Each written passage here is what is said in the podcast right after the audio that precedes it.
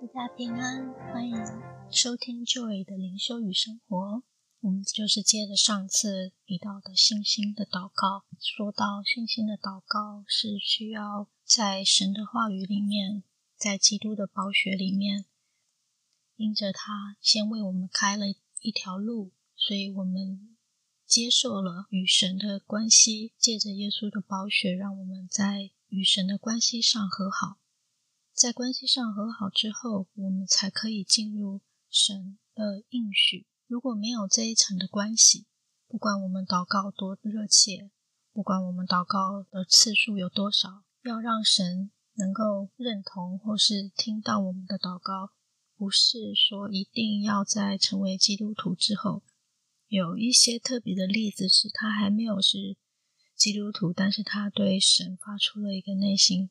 非常虔诚的祷告的时候，这神向他显现，亦或是耶稣在梦里或意象当中向他显现，因着他的虔诚的祷告而认识了这一位神。所以不是说我们一定要在信主之后才能够祷告，然后蒙神垂听。大部分在基督徒的所认认同的或是所知道的也有关于祷告的例子，一般都是先信了主。或是说，生命当中有一些困难，向耶稣呼求之后呢，得到一些应许，得到见证，得到祷告，得到垂听。因为我们知道，如果不是神先拣选了我们，创造了我们，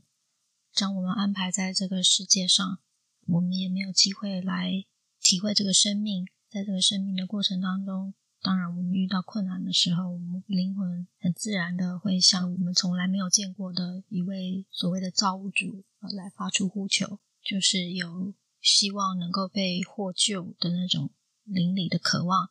简单来说，我们的灵里面知道有一位造物主，他创造了我们，人有限的情况下受到天灾、受到人祸、受到一个。自己无法控制的一个困难的情况下，很自然的我们会发出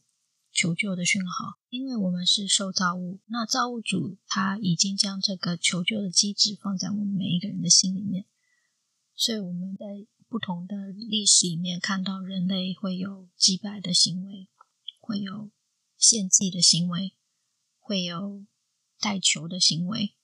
这些行为种种都是表示说，人类知道自己的有限。我们知道我们不能做的事情太多了。我们知道我们的生命有限，所以我们会想要期望放在一个算是整个宇宙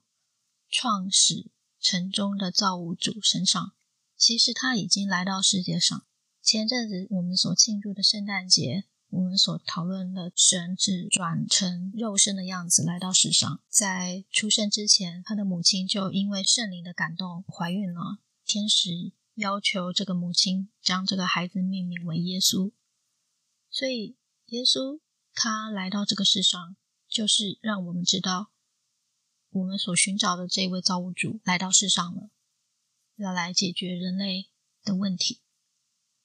人类最终的归属还是要回去造物主那里。愿神祝福你。